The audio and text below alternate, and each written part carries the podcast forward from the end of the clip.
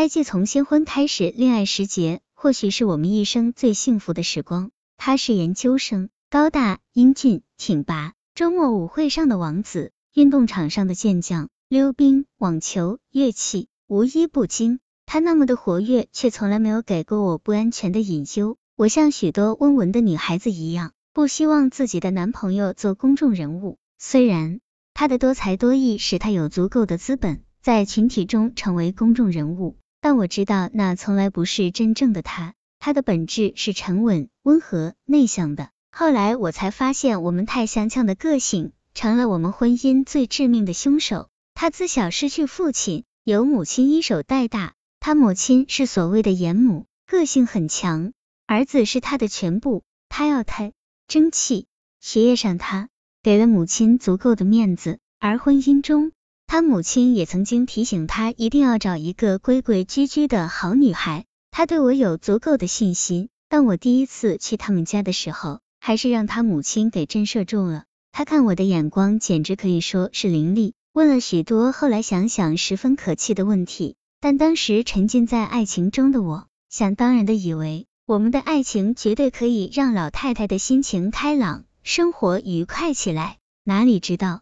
一时的阳光根本没有办法照亮一颗阴沉多年的心，多年的孤苦自强早就使他的心硬的像石块了。我记得他最喜欢读《红楼梦》，常常说他最欣赏史湘云那样开朗、乐观、有个性的女孩子。后来我才明白，他自己也是在压抑的生活环境里长大的，他太需要光明，太需要用一场完美无缺的婚姻来弥补曾经的缺失了。当时的我虽然不敢自比湘云，但我相信我可以给她足够的快乐。还在恋爱的时节，有一次我去看她，在门外正好听到她在向朋友描绘我圆圆的脸，就像苹果一样。当时我还觉得这个比喻真幼稚。多年之后，我看了一本分析男人心理方面的书，书里说，如果男人把你比喻成苹果，就是爱你最深。那时候。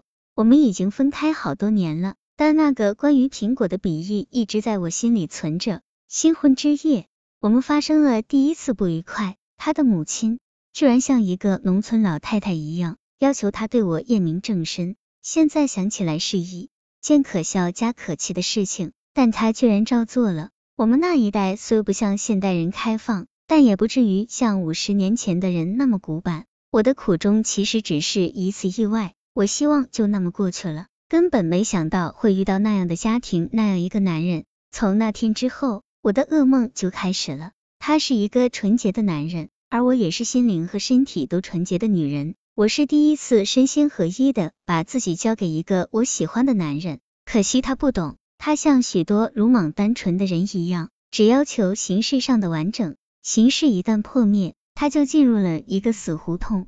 他对我开始了无端的怀疑。认为我的嫁妆不够新，这代表他只是一个替代品。事实上，我母亲像那个年代所有的母亲一样，一直在慢慢的、断断续续的替我准备嫁妆。东西存久了，当然会有新有旧。她一直疑惑，我原来是要嫁给别人的，人家不要我了，我才拿她当替代品。她高傲的外表下是自卑，我开朗的外表下其实也有一颗敏感的心。现在。